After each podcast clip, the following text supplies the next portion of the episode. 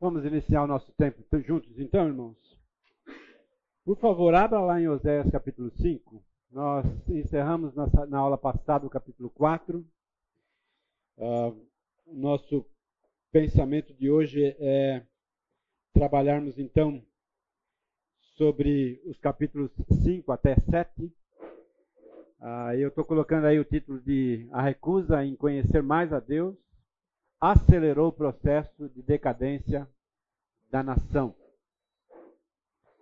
Ah, o, o fato maior, ah, o fato mais significativo e mais relevante que levou a nação de Israel a uma, a uma queda, a uma decadência, foi, sem sombra de dúvida, a rejeição, a recusa que ele teve em conhecer um pouco mais a respeito do Senhor, a respeito dos valores do Senhor, da aliança do Senhor, dos comprometimentos feitos ah, do Senhor com o povo. Essa recusa, então, ah, acelerou esse processo de decadência da nação.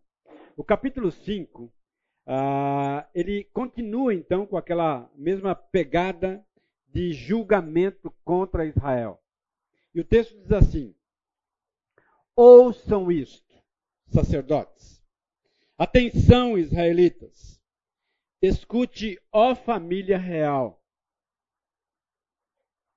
Perceba que agora, então, a, a sentença e, e, a acusação uh, em consideração a realeza e, ao mesmo tempo, continua sobre ataque contra os sacerdotes. Esta sentença contra vocês. Vocês têm sido uma armadilha em Mispa e uma rede estendida sobre o Monte Tabor. Os rebeldes estão envolvidos em matança. Eu disciplinarei todos eles. Conheço Efraim e Israel não pode se esconder de mim. Efraim agora você se lançou à prostituição. Israel se corrompeu. Suas ações não lhes são, não lhes, não lhes permitem voltar para o seu Deus. Um espírito de prostituição está no coração deles. Não reconhecem o Senhor. A arrogância de Israel testifica contra eles. Israel e Efraim tropeçam em seu pecado. Judá também tropeça com eles. Quando eles forem buscar o Senhor com todos os seus rebanhos e com todo o seu gado, não o encontrarão. Ele se afastou deles. Traíram o Senhor. Geraram filhos ilegítimos. Agora suas festas de lua nova os devorarão tanto a eles como as suas plantações. Toquem a trombeta em Gibeá e a corneta em Ramá.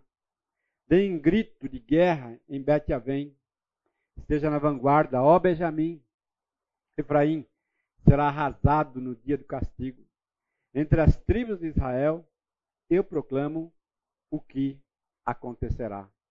Os líderes de Judá são como os que mudam os marcos dos limites.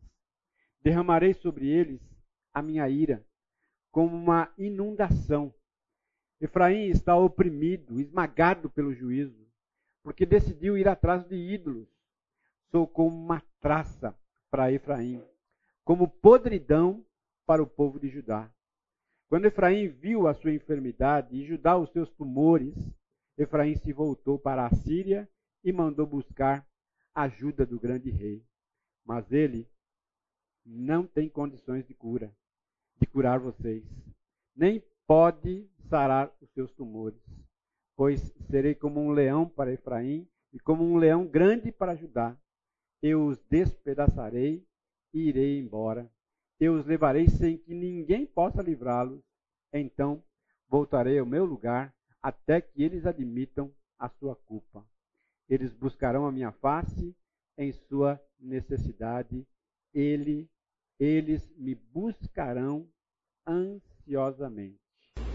Se você fizer um contraponto aí com o primeiro versículo do capítulo 5. Ouçam isto, sacerdotes, atenção, israelitas, escute, ó família real, esta sentença contra vocês. E chegar então no último versículo do capítulo, você vai entender qual é a intenção, o objetivo e o coração do Senhor. Eles me buscarão, buscarão a minha face em sua necessidade, eles me buscarão ansiosamente. Eu gosto de, de pensar com vocês como isso é, é real, né?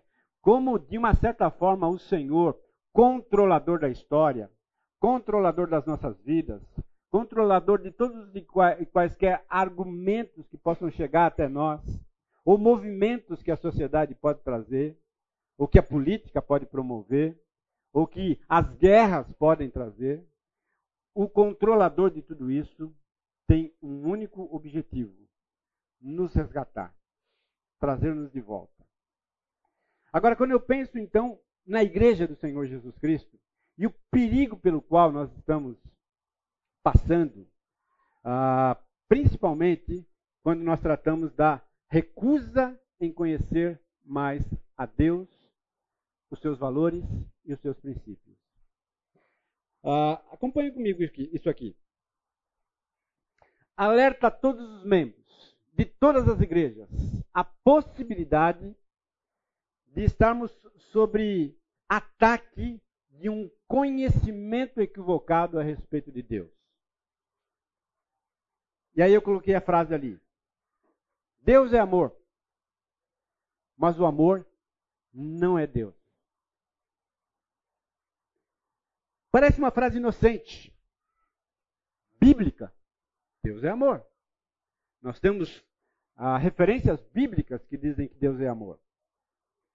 Mas a continuação da frase, ela nos coloca numa situação em que nós precisamos refletir. Será que de fato Deus é amor, mas o amor não é Deus? Eu sei, você sabe que Deus é amor. Mas me parece que a igreja do Senhor Jesus Cristo tem tomado um caminho de distanciamento desse conhecimento e de uma tratativa real de atribuir divindade a sentimento. Quando eu então endeuso um sentimento, ele se torna grande, poderoso. E aí todas as minhas ações baseadas, pautadas nele, se tornam legítimas. Isso então nos leva a caminhos extremamente equivocados e tortuosos. Eu matei por amor. Foi uma divindade de tanto, de, tanta, de tanto amor no meu coração que eu não pude ver aquele indivíduo fazer aquilo sem que eu então o atacasse e o matasse, a fim de preservá-lo, ou a fim de que ele ah, não se distanciasse, não se distanciasse de mim. Eu começo então a justificar os meus pecados em nome de um suposto amor. Movimento LGBT, amor. Eu amo tanto uma pessoa do mesmo sexo que eu, mas o amor vale tudo. No amor vale tudo. Porque Deus é amor. E esses argumentos, então, são tão reais e tão sorrateiros que começam a minar as bases de quem, de fato, o Senhor é. Falta de um conhecimento adequado, correto, bíblico, sólido de quem é Deus. Olha esse, essa frase aqui do Abu Janra. Um Deus de amor pode ser tão cruel assim com um povo que é por ele amado? Essa frase foi descrita dentro de um contexto onde a Abu percebe a realidade do povo de Israel, do holocausto, do sofrimento tamanho que o povo judeu tomou e sofreu sobre ele. E ele então indaga: um Deus que diz ser amor, pode ser tão cruel assim com um povo que ele mesmo diz que ama. Ele está aqui colocando em choque essa realidade. Porque supostamente para ele, amor não tem nada a ver e nenhuma conexão ao à disciplina, à, à pressão, a, a, aquele amoldar que dói da parte de Deus. Agora, como a gente argumenta sobre isso? Como é que você argumentaria com Abu Janra? O que você responderia a ele? O que você responderia ao movimento LGBT? Que você responderia a um indivíduo que disse que matou por amor? Quais argumentos que você traria à luz para debater com essa pessoa? O livro de José nos traz exatamente essas questões tão, tão, tão pesadas. Mas procure pensar um pouco sobre isso. Como é que eu vou argumentar? Abu Janra já morreu, né? Mas a obra dele ficou. E as provocações dele ficou. Como é que você responderia isso? Acho ele pegou a palavra amor e tirou do contexto. Ele se apropriou de um termo que, é, que tem uma essência diferente e aplicou naquilo que ele bem entendeu. Então Deus revelou o seu amor, mas da forma como ele é, explica na Bíblia é totalmente diferente. Como ele se dá a conhecer, na verdade, uhum. que a gente conhece pela Bíblia, pela sua revelação, uhum. totalmente diferente do amor ressignificado que essa, toda, toda geração está dando a essa palavra. Sim. Se apropriou de um termo totalmente termo conhecido, trouxe os seus sentimentos humanos e classifica agora a Deus baseado nessa visão. É? Então é? Mais alguém? Eu acho que o Jana ele fazia comentários filosóficos, sempre numa, numa, no contexto é, de colocar em questionamentos é, essas coisas mais complicadas de se desenvolver. Né? Então eu acho que é, primeiro o que é o amor, seria uma, uma coisa, qual que é o conceito sobre o amor, que é tão vasto. Mas para quem é cristão, ele fala para quem, para quem está um genérico, né? Para quem é cristão não é, agora para quem é cristão, uhum. é, uma pergunta aberta é simples, é, é simples assim, o um entendimento. A gente tem que saber que aqui tem um príncipe, certo? É contrário a Deus. Nós estamos contra isso. É, Deus tem um controle sobre tudo, mas é, o amor o que, que é? É só proteção? Qual é o plano de Deus para a humanidade enquanto assim? Somos peregrinos, não somos daqui. Não, é, nós temos que lutar contra nesse mundo. Então, vocês percebem que nós conseguimos lidar com isso. Né? Quer falar? É, o Tiago ele fala assim: pois a ira do homem não produz a justiça de Deus. A frase dele uhum está permeando que ele entende por ira e que ele entende por justiça. Mas não é o parâmetro de Deus. A ira de Deus não é a minha ira. A justiça de Deus não é a minha justiça. E a gente vê muito no contexto inclusive cristão, pessoas que anulam a justiça, a correção de Deus, né, em prol desse amor. Sim. Anulam, olha, Deus é amor e você pode ter o seu livre-arbítrio em amar uma pessoa do mesmo sexo ou é, defender certas pautas que não estão de acordo com o que a Bíblia prega, mas é, é, amor. E aí as pessoas esquecem que o amor divino, o amor de Deus, não é o que eu tenho de referência, nem de amor, nem de justiça. Né? Agora, entendam, nós estamos partindo exatamente do contexto atual, né? E, e trazendo esses argumentos à tona. Porque ainda assim, tanto a primeira argumentação que eu coloquei, Deus é amor, mas o amor não é Deus, como esta frase aqui, ambas estão atribuindo sentimentos que não deveriam ser atribuídos a argumentos. Pois não.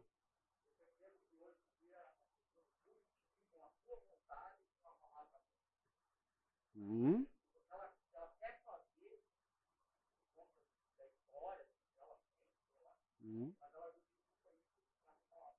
É. Tudo em nome do amor. É. É. Sim, sim. É, é exatamente isso. É. Eu acho que são argumentos que nós precisamos ter na ponta da língua, porque constantemente nós somos bombardeados com isso. Né? Bombardeados por ah, pessoas que pensam exatamente desta maneira.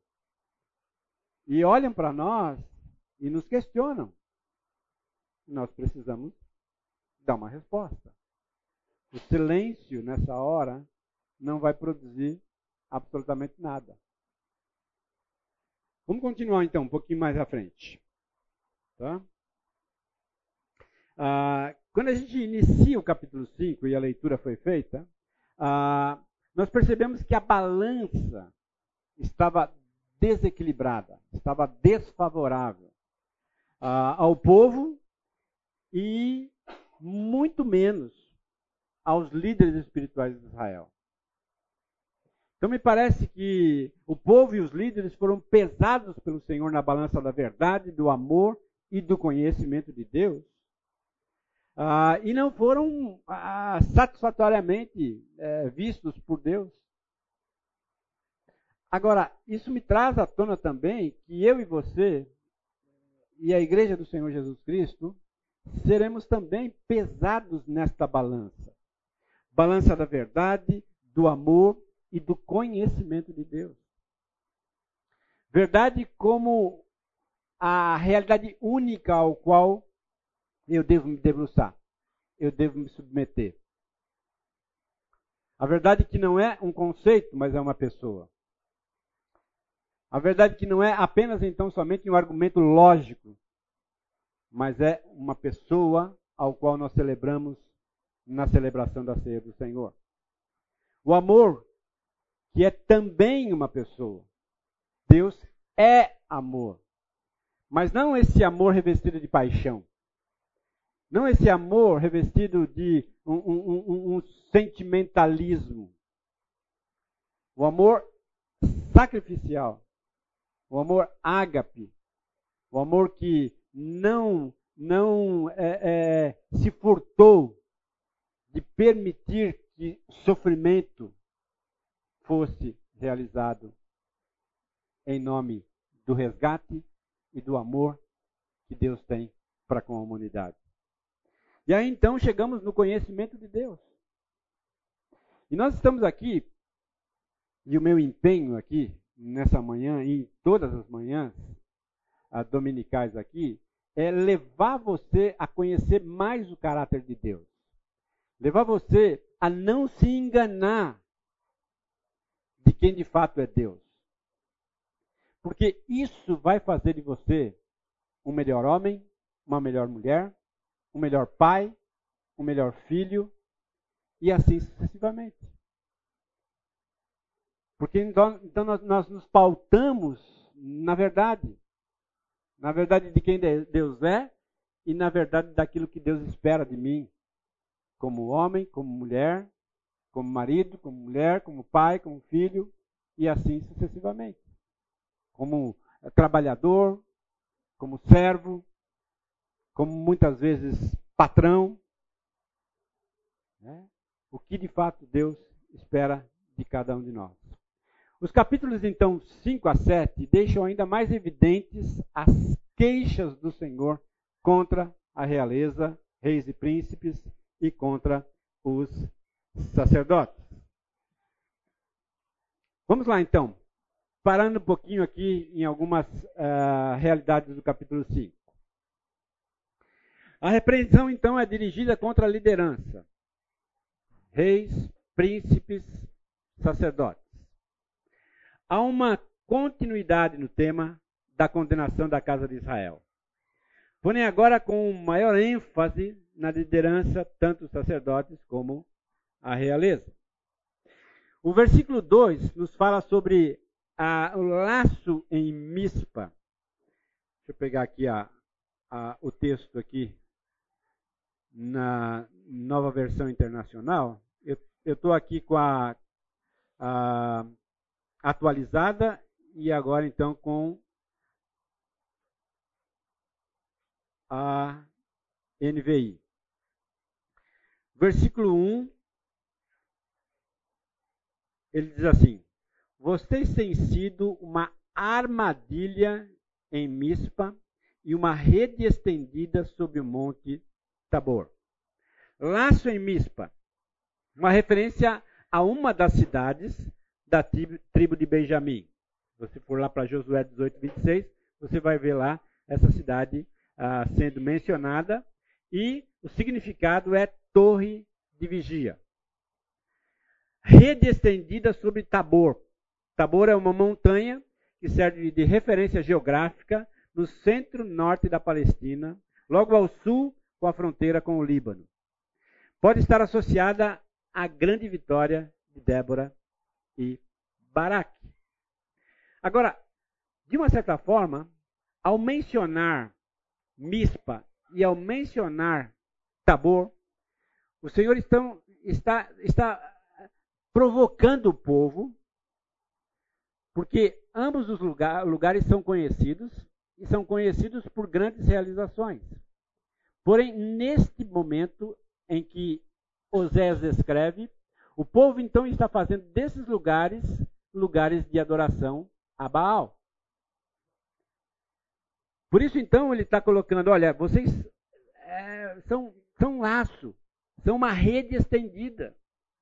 E tanto laço quanto rede tem a ver com a ideia de caça. Né? Vocês estão caçando o meu povo. Vocês estão ah, produzindo armadilhas no caminho do meu povo.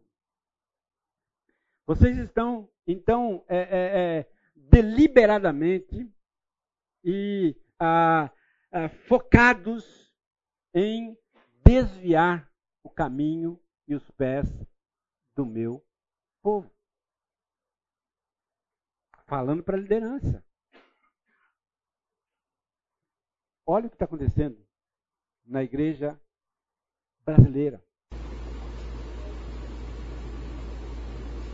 Líderes. Colocando armadilhas no caminho do povo, a fim de desviar o povo para motivos e motivações escusas. De construção de um reino próprio. Ou de angariar fundos realidades muito semelhantes. Na aula passada nós dissemos os homens de Oséias e os homens da atualidade são os mesmos. É. No fundo, no fundo, o coração é o mesmo. E essas armadilhas, essa rede, constantemente pairam sobre a minha e a sua vida. A natureza dos crimes de Mispa e Tabor estão ah, explicados aqui nos versos ah, 13 do capítulo 4. Volta um pouquinho aí. Ah, o 13 diz assim: Sacrificam sobre o cimo dos montes e queimam incenso sobre os outeiros, debaixo do carvalho, dos, dos choupos e das, dos terebintos, porque é boa a sua sombra. Por isso, vossas filhas se prostituem e as vossas noras adulteram. O, o ambiente era de tal forma tratado, né, ah, tão, tão ah, ah, arquitetado de tal forma que se tornava exatamente uma arapuca. Ao entrar, eram pegos. Ao entrar, eram abraçados. Nós entendemos que a igreja precisa ser um lugar acolhedor. Né? Mas o mesmo braço que me abraça não pode me apunhalar. O mesmo braço que me acalenta e que me faz o conchego, ele não pode ser as mesmas mãos que batem a minha carteira. Percebam? O que estava acontecendo aqui é o que está acontecendo hoje na nossa realidade.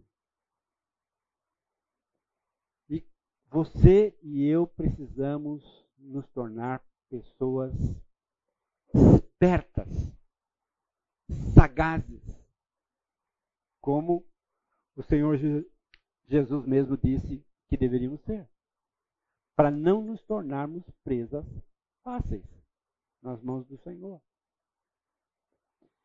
Eu, eu, eu tenho um, livro de cabeceira que é As Cartas do Inferno, do C.S. Lewis. E constantemente eu me deparo com trechos desse livro que trazem à tona essa realidade ao qual nós estamos vivendo. Né? As garras de Satanás ah, estão em todos os lugares. Príncipe desse mundo é Satanás. O mundo jaz no maligno. São verdades que eu não posso esquecer que você não pode esquecer. E eu e você estamos no alvo. No alvo. É? Se Satanás tiver uma sala de estratégia, pode estar certo, tem um alvo com a sua face lá. É? Você e eu estamos debaixo de fogo cruzado. Não precisa mudar a voz ou fazer trejeitos, mas muitas vezes os argumentos estão aqui para colocar em xeque aquilo que você crê, aquilo que você de fato acredita. Por isso, então, você precisa se preparar. E a nossa função aqui é dar a você as ferramentas capazes de fazer isso. Um pouquinho mais adiante. Eu, eu não estou me, me, me, aprofundando, porque eu não vou conseguir chegar no capítulo é, é, 7 se eu me aprofundar ainda mais. Tá bom? Mas se você tiver dúvidas e quiser me interromper, fique à vontade. Tá bom? Ah, dos versos 9 até o verso 15, nós temos aqui um desdobramento da guerra sírio-efraimita. Né? Nesta guerra, Efraim e a Síria invadem Judá para tentar depor o rei e no seu lugar colocar alguém contrário à Síria. A tentativa então é mal sucedida. Em seguida, Efraim tenta se aproximar da Síria na esperança de melhorar as relações. Os desdobramentos novamente não são favoráveis. O verso 11 ah, diz assim, versículo de número 11. 10, 11. Efraim está oprimido, esmagado pelo juízo, porque decidiu ir atrás de ídolos. Oprimido e quebrantado pelo castigo de Deus, pela disciplina de Deus, e começou então a, a buscar é, segurança na mão de outras, outros deuses, outros, outras realezas que poderiam então oferecer alguma segurança a eles. E o próprio Deus diz: vocês não vão encontrar. Vocês não vão encontrar. Tá? Ah, eu não vou me delongar aqui, porque a minha intenção maior é debruçar-se sobre essa realidade aqui. Ah, constantemente eu estou dizendo para vocês: o povo de lá é o povo daqui. O do passado é o mesmo do presente. E uma marca registrada, uma característica desse povo é serem acumuladores acumuladores de pecados, acumuladores de ah, maus caminhos, de envolvimentos errados, de abraços equivocados. O versículo 2, alguém lê para mim. Versículo número 2. Capítulo 5, versículo 2.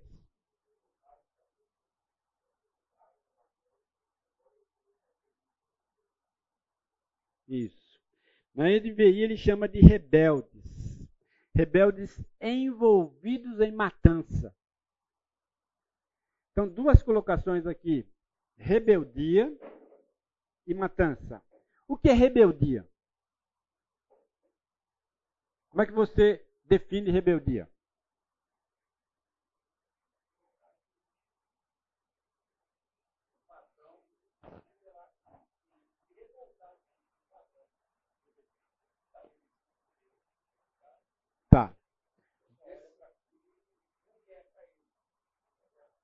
Tá.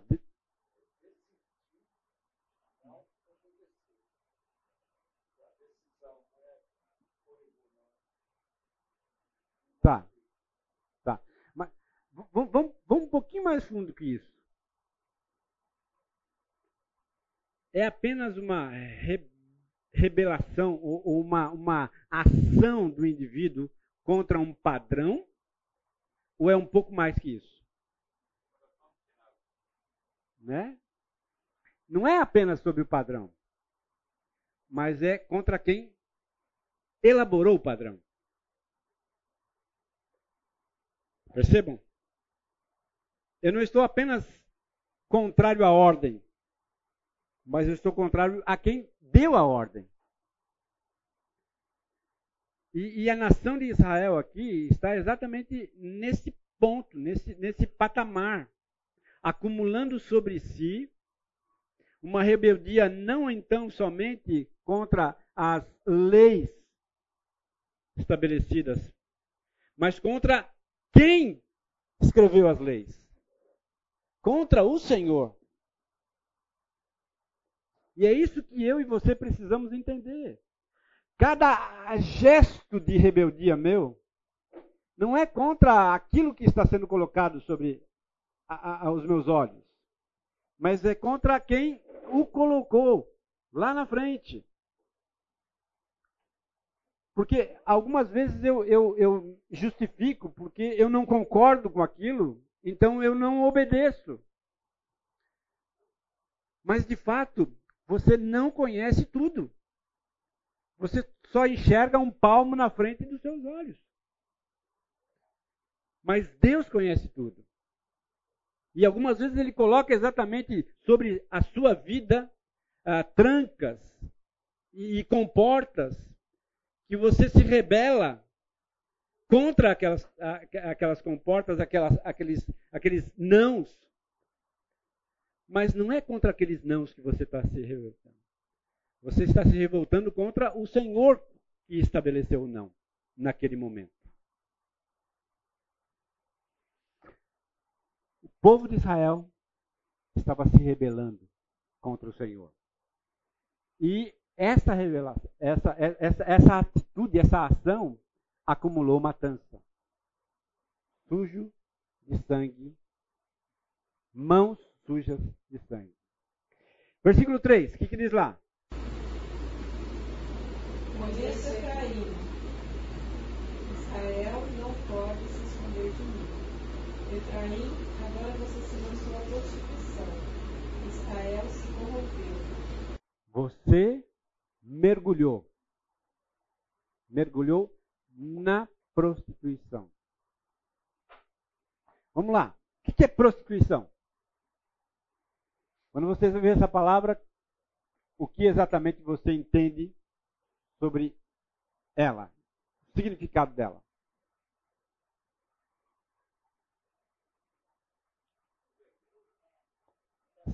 Se vendeu, se vendeu, tá? Se vendeu para ter algum lucro. que mais?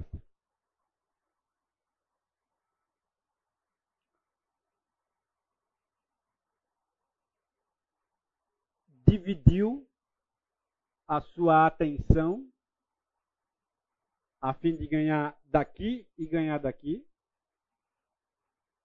Né? Israel exatamente começa a andar por esse caminho de vender-se a si mesmo, fazer um comércio de si mesmo, mas não um comércio com uma única nação, mas com várias nações. Isso então vai enfraquecendo as bases da nação. Versículo 5. A arrogância de Israel testifica contra eles. Israel e Efraim tropeçam em seu pecado. Judá também tropeça com eles. Arrogância. Uma pessoa arrogante, ela é bem vista? Uma pessoa arrogante, ela é ah, você é capaz de notar rapidamente essa arrogância? Sim ou não? Uma pessoa arrogante, ela tem segundas intenções na sua arrogância? Né? Quando Israel acumula mais esse pecado sobre si, além de rebeldia, matança, prostituição, ele está cavando um buraco ainda mais fundo. E entrando mais fundo ainda nessa vala de destruição. Novamente, quando nós trazemos essas, essas realidades à igreja brasileira, aos cristãos da nossa nação, mal avisados, mal informados de quem é Deus, atribuindo emoções, a, a, atribuindo divindade a emoções. Nós então podemos tirar um retrato de rebeldia, de prostituição, de matança, de arrogância, tudo isso testificando contra as suas ações, contra o seu comportamento contra a sua atitude. Pois não. Fala um pouquinho mais alto que não estou ouvindo.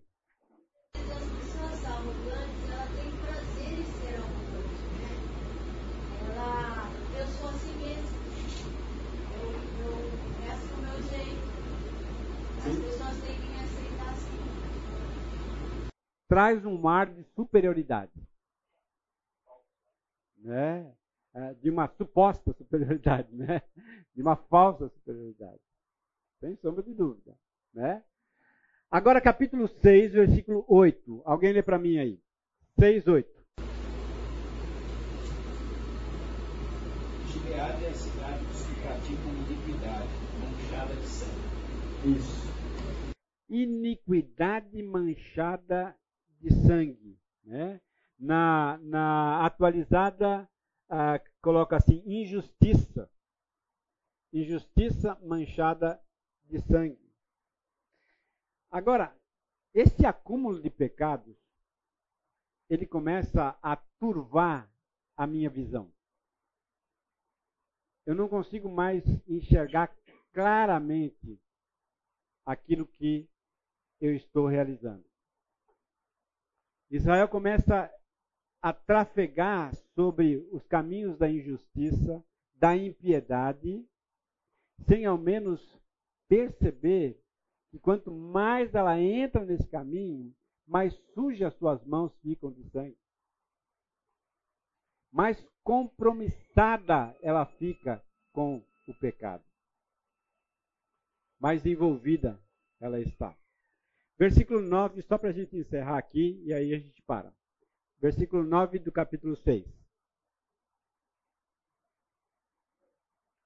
Alguém lê para mim, por favor?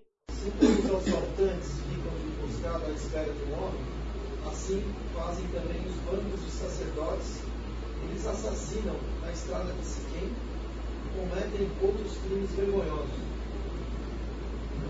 Além de assassinar, outros crimes vergonhosos.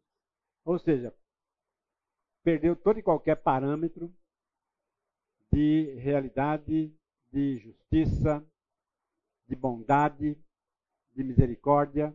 E aí então a porteira abriu e o gado passou. Né?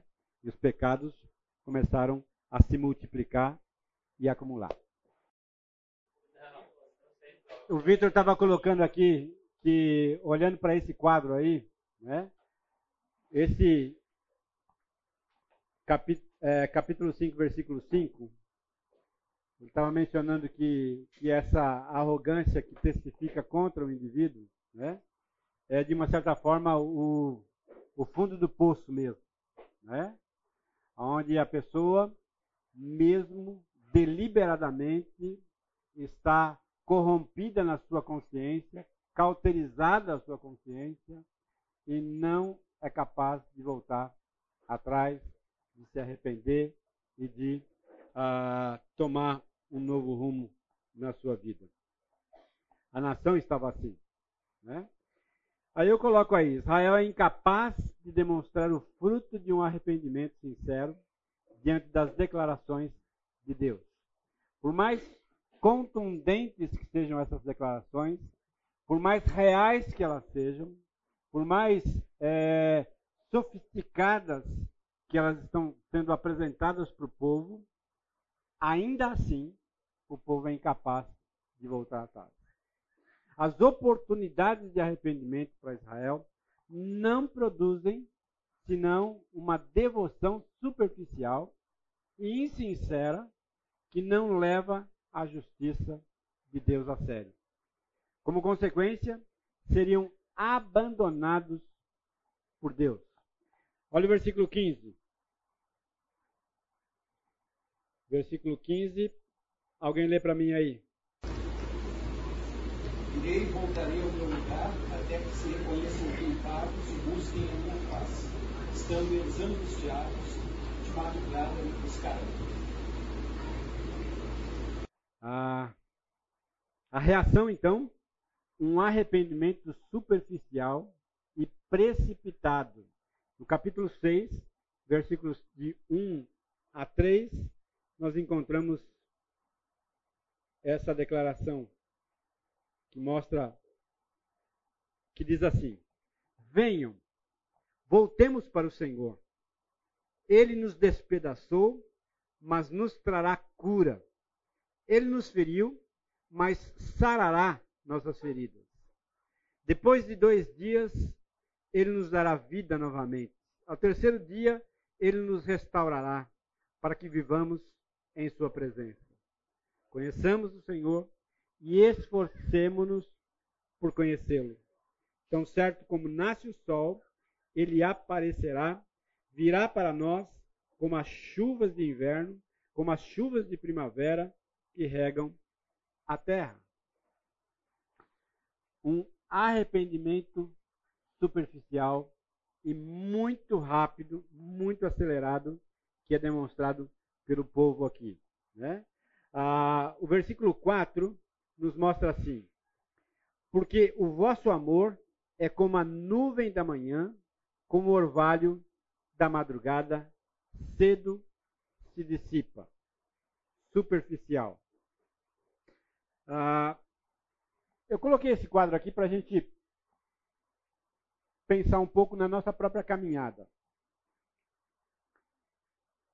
O arrependimento é deixar o pecado, é voltar as costas para o pecado, mudando a sua maneira de pensar, mudando a sua maneira de agir, mudando o seu comportamento frente às mesmas possibilidades que existiam antes do evento do arrependimento. Algumas marcas de arrependimento genuíno deveriam estar presentes na vida do povo de Israel, assim como devem estar presentes também na nossa vida e na igreja do Senhor. Em primeiro lugar, sentir uma angústia ao praticar o pecado. Então, quando a gente volta lá a, a, a testificação no coração da sua própria iniquidade, condenando você, você então não foi capaz de sentir uma angústia ao praticar o pecado. Você então não atingiu o ponto de retorno, o ponto de convergência para retornar, para ser novamente a pessoa que você era antes do evento do pecado. Reconhecimento através da confissão de pecados. Em uma, uma palavra bem, bem é, como é que fala? Bem superficial. Confissão concordar com Deus. De que Ele está certo e eu estou errado. De que o caminho que eu estou pegando é um caminho equivocado e o caminho do Senhor é o caminho correto. É uma concordância do meu coração diante do Senhor. Aceitação dessa realidade. Por isso que a confissão verbal ela nos faz repensar. Quando eu falo com a minha boca, assim como Romanos diz no capítulo 10, versículo 9, que eu preciso confessar as minhas culpas perante o Senhor, porque esta confissão trará salvação. Assim também, esta confissão verbal dos meus pecados me fará voltar, me fará retornar ao caminho. E aí então buscar a face do Senhor em oração. Eu coloquei lá Salmo 119, versos 36 a 40. Nós não vamos ler aqui agora, mas depois você pode uh, voltar-se lá. Tá? Eu sei que esse é um tema que você já conhece, já uh, ouviu algumas declarações sobre ele. Vamos lá. Uh, o castigo e o destino inescapável pela rebeldia. A partir do versículo 4 até o verso 16 do capítulo 7. Apesar de um amor efêmero passageiro do povo, os sacerdotes arruinaram a nação. 5 a 9. Alguém lê para mim aí. Capítulo 6, 5 a 9. Por isso, eu os despedaçarei por meio de meus profetas, e os matei com os matei com as palavras da minha boca. Os meus juízos reduziram como relâmpagos sobre você. Isso, só, só, só um minutinho aqui, tá? Vocês, vocês percebem aí a função dos profetas? O texto está dizendo assim: por isso eu os despedacei por meio de quem? Os profetas. Então, função básica dos profetas era declarar aquilo que o próprio Deus estava enxergando do comportamento, do coração, das atitudes da nação. Então, era esperado que o profeta fizesse isso. Era a expectativa do próprio Deus que o profeta assumisse essa função de declarar ao povo o caminho errado e de mostrar, apontar o caminho certo. o texto está dizendo que os profetas eles foram instrumentos de Deus para promover um julgamento tão severo sobre a vida do povo, mas que não se estabeleceu em função da dificuldade e do desvio que os profetas tinham naquele momento. Mas a soberania de Deus ultrapassou essa realidade. Né? Ah, pode continuar lendo, versículo 8. Pois desejo misericórdia e não sacrifícios. É isso mesmo, é isso. É. Pode continuar. Conhecimento de Deus e invés de holocaustos. Na cidade de Adão, Eles quebraram a aliança e foram infiéis. Gileade é uma cidade de ímpios, maculada de sangue. Assim como os assaltantes ficam em emboscada à espera de um homem, assim fazem também o bando de sacerdotes. Eles assassinam na frente de Siquém e cometem outros crimes vergonhosos. Quando a liderança, então, promove, estabelece o ativismo e não a obediência como valor estabelecido por Deus, ela se desvia do propósito. O texto, versículo 6, diz assim: Pois desejo misericórdia e não sacrifícios, conhecimento de Deus em vez de holocausto. Está se referindo exatamente a, a, essa, a esse ativismo que muitas vezes nós nos envolvemos e nos esquecemos então de que para Deus vale mais a minha obediência do que as minhas ações. Vale mais a, a, a minha, minha contrição e a minha busca por andar conforme o Senhor espera que eu ande do que o ativismo propriamente dito. A, a promiscuidade espiritual de Israel e Judá é revelada e se torna motivo de constrangimento diante do Senhor. De um povo tão é, disposto a fazer a vontade de Deus, agora então se desviando. Os versos 10 e o verso 11 diz assim: Vi uma coisa terrível na terra. Ali Efraim se prostitui. Israel está contaminado. Também, para você, Judá, foi determinada uma colheita para quando eu trouxer de volta o meu povo. Ele começa então a levantar possibilidades de retorno para o povo. Quando a gente adentra o capítulo 7, fica evidente que a nação estava demonstrando um sistema operacional defeituoso. Sistema operacional defeituoso. Deixa eu tá, tentar ilustrar isso com vocês. Vocês conhecem isso?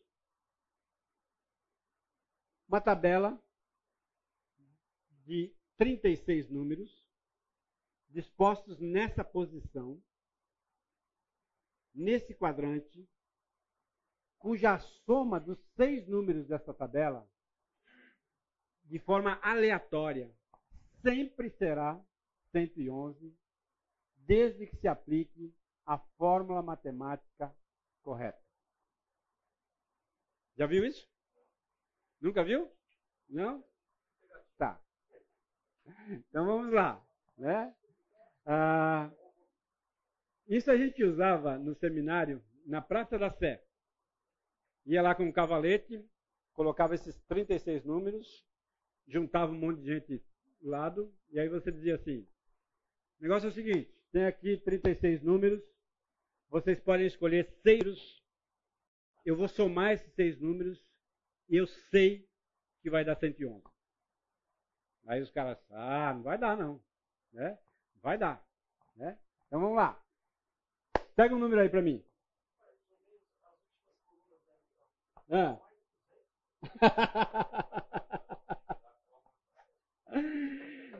É, a questão é exatamente essa. Qual é a fórmula? Né? Então vamos lá. Me dá um número qualquer aí. Sete, falaram lá. Tá? Sete.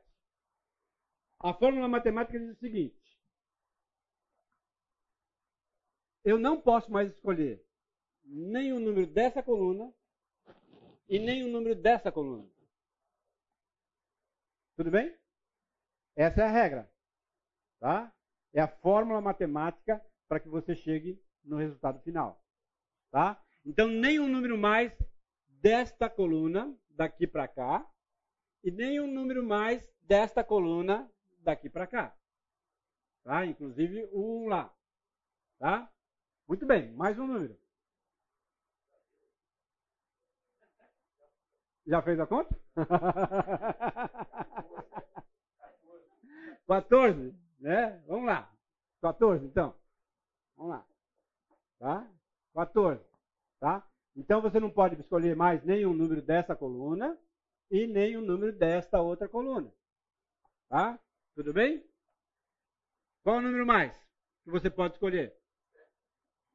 27, tá? Então 27. Aí eu passo 27 para cá, tá? 27 aqui. E também não posso mais escolher nem o número desta coluna e nem o número desta outra coluna.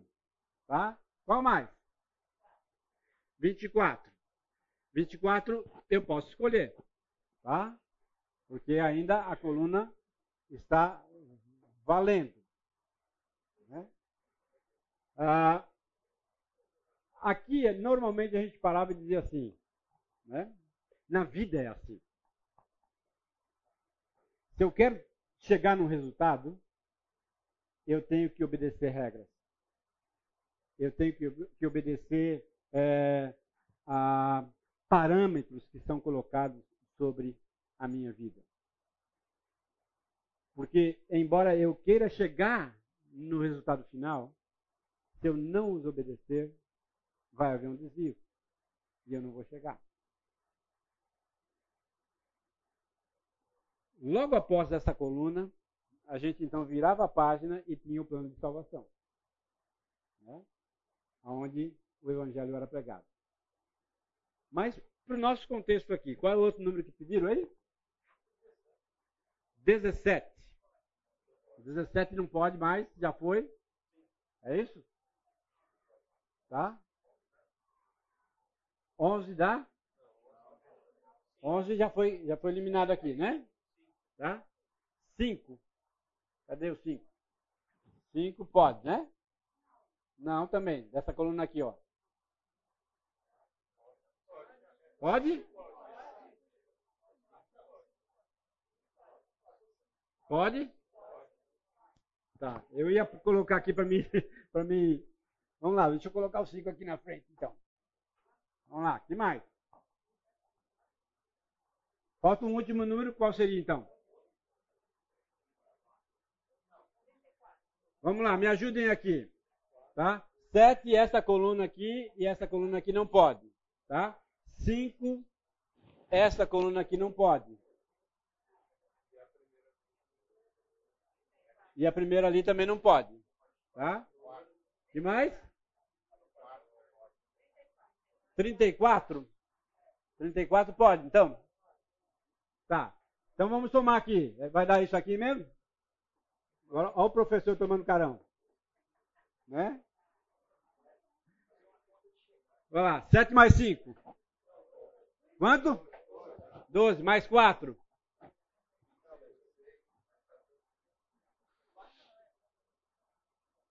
Ah, mais 14, 26. Mais 27. Mais 24. Mais 34. 111. Né? Ah, quando eu falo que o povo de Israel estava com um sistema operacional equivocado, um sistema operacional defeituoso, eu digo que o coração do homem está defeituoso. Que o nosso sistema operacional está defeituoso. E é por isso então que nós precisamos recorrer a quem? Ao Criador. Ao Criador desse sistema operacional. E é isso que Israel precisava entender e enxergar essa realidade. A realidade de que quando a minha paixão ela reina, não há limites, muito menos lealdade. O capítulo 7 de, de Osés nos mostra exatamente isso. Que esse sistema operacional equivocado, né, apaixonado, numa compreensão equivocada do amor, numa compreensão equivocada do conhecimento de Deus, ou na falta dele. Então, lealdade não existe mais, não há mais limites, porque a paixão está reinando, porque o fogo está pegando no coração do indivíduo. E aí, para nos ajudar, o próprio texto nos traz quatro metáforas que partem do conhecido do povo para revelar o desconhecido. E essa era uma estratégia do próprio Senhor Jesus, mas também era uma, uma estratégia que a gente constantemente vê no Antigo Testamento. Né? Revelando uh, figuras, imagens de coisas que o povo conhecia, para então ajudar o povo a entender aquilo que ele não estava entendendo naquele momento. Então vamos lá. Versículo 8 do capítulo 7.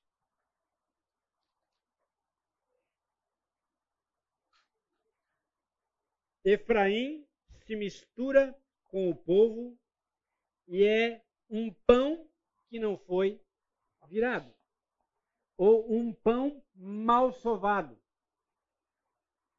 Aquelas pessoas que fazem pão sabem que se você não bater bem o pão, não sovar bem o pão, ele não vai crescer. Ele não vai chegar aonde de, deveria chegar. Tá? Perda da convicção sobre a verdade.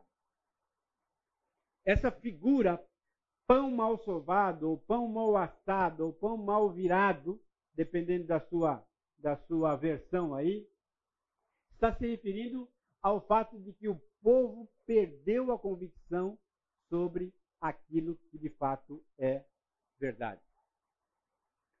Quando nós entramos então nesse caminho, nós nos tornamos apaixonados pela, pelas nossas próprias convicções e deixamos as convicções do Senhor de lado. Versículo 9. Estrangeiros lhe comeram força e ele não sabe. Também os cabelos brancos se espalharam sobre ele e não sabe. Normalmente, quando a gente ouve, ouve, falar de cabelos grisalhos, nós pensamos em experiência, nós pensamos em maturidade, nós pensamos em sabedoria. Mas, ao olhar o povo de Israel e a nação de Israel nesse momento, nós percebemos que os cabelos grisalhos não estavam sendo ah, valorizados ao ponto de gerar maturidade, de gerar sabedoria, de gerar um comportamento adequado. Então, não sabe ou decide não saber, incapaz de aprender. Quando nós tratamos então da questão do capítulo 5, ah, dos pecados mencionados ali, nós percebemos exatamente essa, essa ideia de não saber ou decidir não saber. O povo sabia da aliança. O povo sabia dos compromissos de Deus para com o povo. O povo experimentou essas realidades, mas decidiu não saber. Decidiu, no, no coração, se rebelar contra eles. Ah, se tornar cego diante dessa realidade. Se tornou incapaz de aprender. É interessante que sempre a gente pensa assim: ninguém é incapaz de aprender. Todos nós somos capazes de aprender. Mas quando nós percebemos as questões espirituais e de as declarações da palavra de Deus, de uma consciência cauterizada, ah, de um coração endurecido, de uma nuca dura, nós percebemos também que existe esta possibilidade do, do indivíduo ou da nação se fechar de tal forma a não corrigir os seus erros, a ficar ensimesmada e a não perceber o quanto ela está perdendo por aquela noção, por aquela atitude. Por exemplo, nós temos hoje uma quantidade de pessoas cristãs, evangélicas, que são descritas e denominadas desigrejados. O indivíduo teve uma experiência com o Senhor, verdadeira, teve uma experiência traumática com a igreja verdadeira, e ele então deixou a comunidade e se convenceu de que ele tem condições de sobreviver espiritualmente sem estar atrelado, envolvido a uma comunidade local. E aí? Pode isso? Não pode isso? Se sustenta essa tese? Não se sustenta? O que vocês têm a dizer sobre isso? A igreja é formada por pessoas que estão no, na, na ação de santificação. E nós vamos encontrar sempre pessoas com errantes, mas que é, desfrutam da graça. E quando você ah, olha a igreja com a visão de que lá tem pessoas perfeitas, você não está no, no, no- no caminho da santificação porque você está apontando o erro do outro e é, sem se enxergar que você faz parte daquele meio e que você também está naquele processo. Não sabe ou decide não saber. Ah, decide não saber que eu estou do lado de pessoas que são semelhantes a mim, que vivem as mesmas, os mesmos perrengues que eu e que lutam a mesma batalha que eu contra o pecado. Né? Pois não. Um pouquinho mais alto para a gente ouvir. é, menos biblicamente, assim, né? A Bíblia fala que Cristo é o autor e consumador da nossa fé, né? Então, a questão da pessoa abandonar a igreja, biblicamente falando, experiência, eu entendo que a pessoa, o motivo que ela se converte é o motivo que, que a mantém na igreja.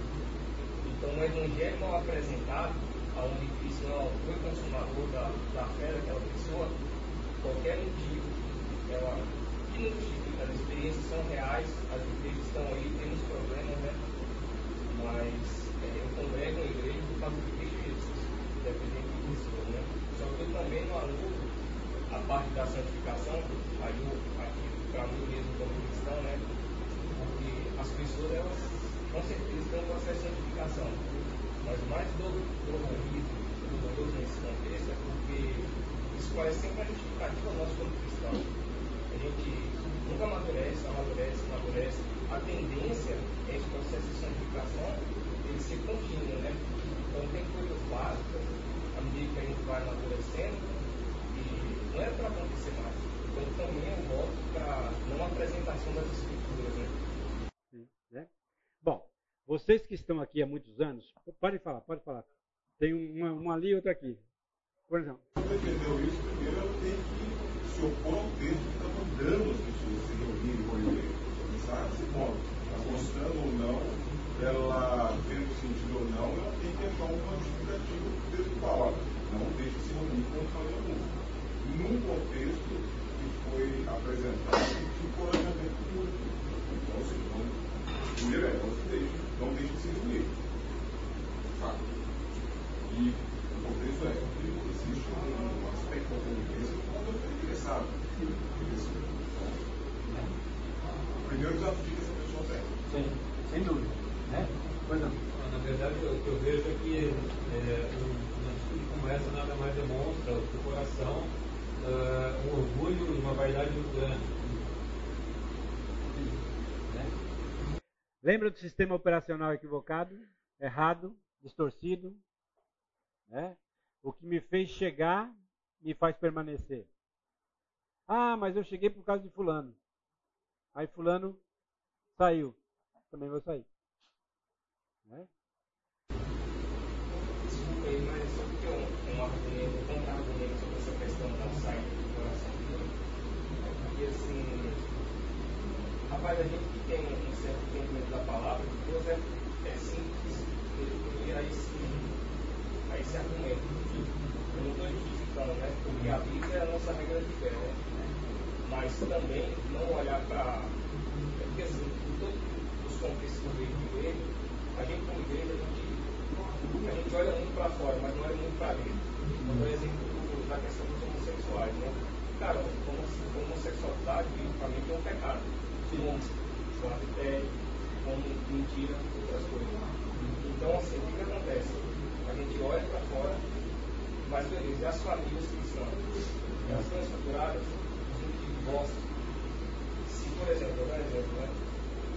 O marido morre hoje, a esposa, ela vai ficar feliz ou triste?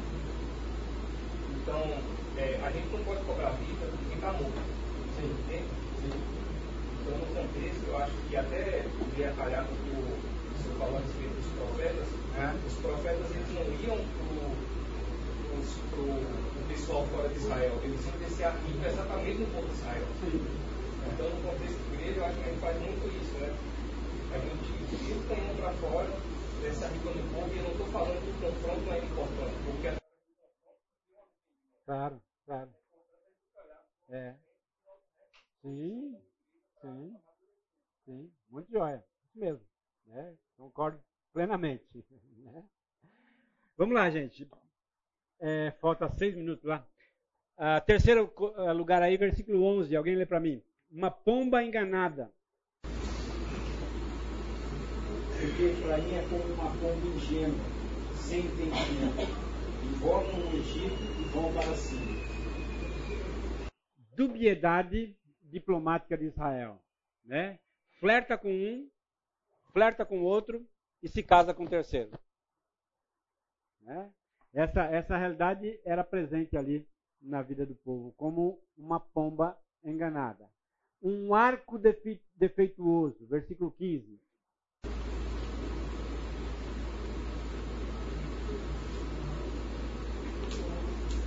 Eu os ensinei e os fortaleci, mas eles tramam o mal contra mim.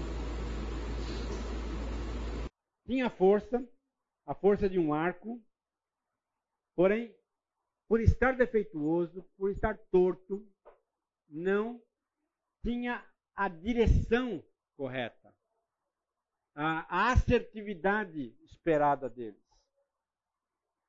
São todos, todas figuras conhecidas do povo e trazendo então à tona verdades sobre o coração do povo, para que o povo então retornasse, para que o povo então voltasse a novamente estar na presença do Senhor. Muito bem. Encerrando então o capítulo 7. Vamos orar? Versículo, capítulo 5, 6 e 7, então, cumpridos. A partir da semana que vem, então, capítulo 8 e 9. Senhor, muito obrigado pela tua palavra. Muito obrigado porque apesar de nós, apesar da nossa fraqueza, da nossa dificuldade, muitas vezes, ó Deus, nós ah, somos uma pomba enganada, um pão mal virado. Muitas vezes, ó Deus, somos como um arco defeituoso. Que não consegue ter a direção adequada. Por isso nós nos colocamos diante do Senhor pedindo que o Senhor venha nos ajudar a corrigir os nossos maus caminhos.